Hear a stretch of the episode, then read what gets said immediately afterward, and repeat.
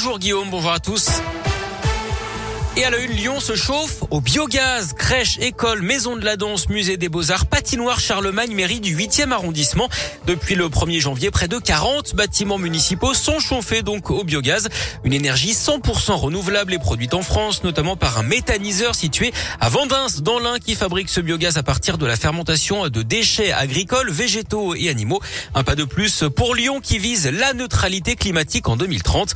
Le maire Grégory Doucet a visité hier la chaufferie de l'école Simone Signoret dans le 8e arrondissement. L'intérêt d'utiliser un gaz renouvelable, c'est un gaz qui est fabriqué à partir du carbone qui est déjà dans le cycle du carbone actuel. Donc on ne va pas chercher du carbone supplémentaire euh, sous terre ou sous les océans, et ça c'est important. On n'accroît pas l'effet de serre. Et je dirais, cerise sur le gâteau, le fait de pouvoir utiliser du biogaz qui est produit euh, en France, qui plus est à proximité d'ici, ça contribue aussi à notre indépendance énergétique. Ça veut dire qu'on n'est pas dépendant euh, du gaz russe, euh, norvégien, algérien ou, de je ne sais où. C'est du gaz qui est produit ici sur notre territoire. Et un quart du gaz utilisé par la ville de Lyon et du biogaz, 70% des émissions de gaz à effet de serre en France proviennent de la consommation d'énergie fossile, pétrole, gaz ou encore charbon. Bah les masques, c'est aujourd'hui la nouvelle étape de lever des restrictions chez nous et partout en France face à l'épidémie de Covid avec notamment la fin du port du masque généralisé en extérieur à Lyon et dans l'agglo. Les jauges dans les lieux recevant du public assis comme les stades et les établissements culturels sont abandonnés.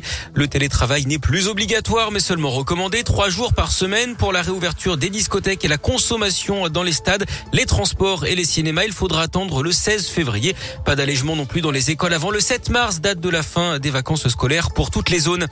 Dans l'actu local également, 14 personnes évacuées à Corba après un incendie hier soir. Le feu s'est déclaré dans la cuisine d'un appartement au premier étage d'un immeuble à Léobépine. Deux personnes ont été légèrement incommodées par les fumées et transportées à l'hôpital. Les deux occupants de l'appartement incendié ont été relogés chez des proches.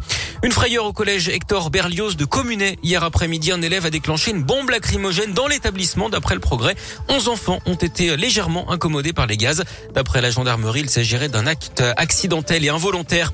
Un vol massif d'iPhone en Nord-Isère. Une équipe d'une dizaine d'individus s'en est pris à un entrepôt de l'entreprise d'informatique lyonnaise LDLC à Saint-Quentin-Falavier hier en fin de matinée, sans armes ni effraction. Ils ont en fait profité d'un créneau où les portes étaient ouvertes pour ventiler les locaux à cause du Covid. Le préjudice serait très important, certains téléphones étant estimés à 1800 euros pièce. Le préjudice qui pourrait s'élever au total à 500 000 euros. Du sport, du foot, l'OL a renversé la vapeur hier face à Marseille. Victoire de 1 des Lyonnais après avoir été mené 1-0.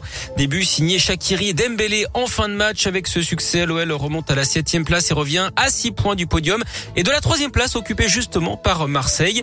En basket, l'Asvel en revanche s'est incliné en Euroleague à Fenerbahçe 85 à 76.